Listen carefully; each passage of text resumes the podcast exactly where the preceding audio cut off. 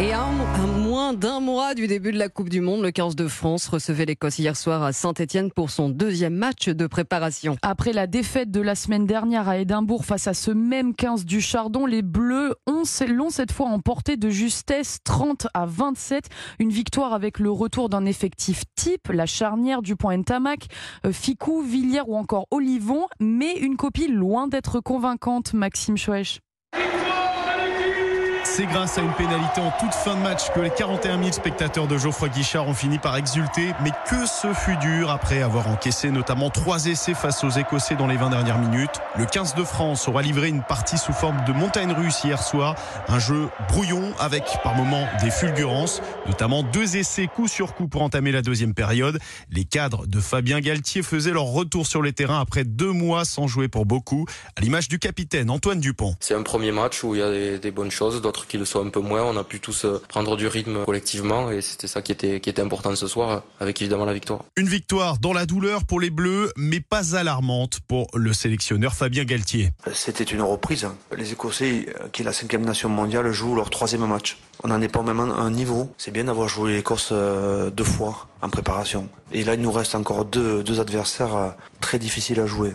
Le 15 de France qui recevra les Fidji samedi prochain à Nantes, puis l'Australie le 27 août, avant le très attendu France-Nouvelle-Zélande en ouverture du mondial le 8 septembre au Stade de France. Les précisions de Maxime Choche pour Europe 1 est resté avec nous puisque on se prépare à la Coupe du Monde de rugby. Juste après ce journal, Cédric Chasseur nous tire le portrait de l'équipe d'Australie.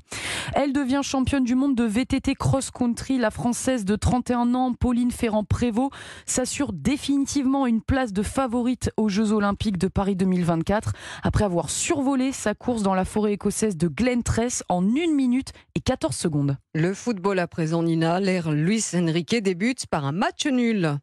Et non, on va parler, pardon, Elam, de l'OM qui l'emporte de justesse de but à 1 euh, face au Stade de Reims pour son premier match euh, de la saison euh, face au Vélodrome, au Vélodrome de Marseille. Après une défaite contre le Panathinaikos la semaine dernière, eh bien, l'OM. Oh, mais je vais, ouais, il est 6 heures, je suis vraiment désolée. Eh bien, nous allons entendre le milieu de terrain marseillais Geoffrey Kondogbia.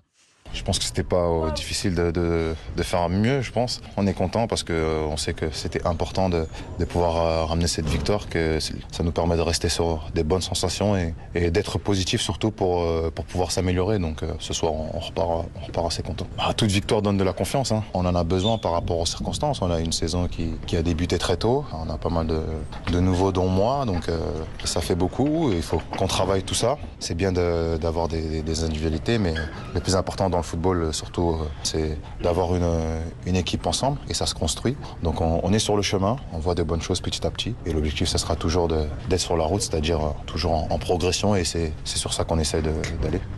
Nouveau milieu de terrain, Geoffrey Kondogbia au micro de Stéphane Burgat pour Europe 1 et Wissam Ben Yedder, le capitaine de l'AS Monaco, mis en examen pour viol et tentative de viol, fait partie de l'effectif pour affronter Clermont-Ferrand cet après-midi à 15h pour la première journée de Ligue 1. L'international français est visé avec son frère par deux plaintes pour des faits qui remonteraient au début du mois de juillet. Voilà, c'était le journal de Nina Pavon. Promis, on parlera du PSG tout à l'heure. Hein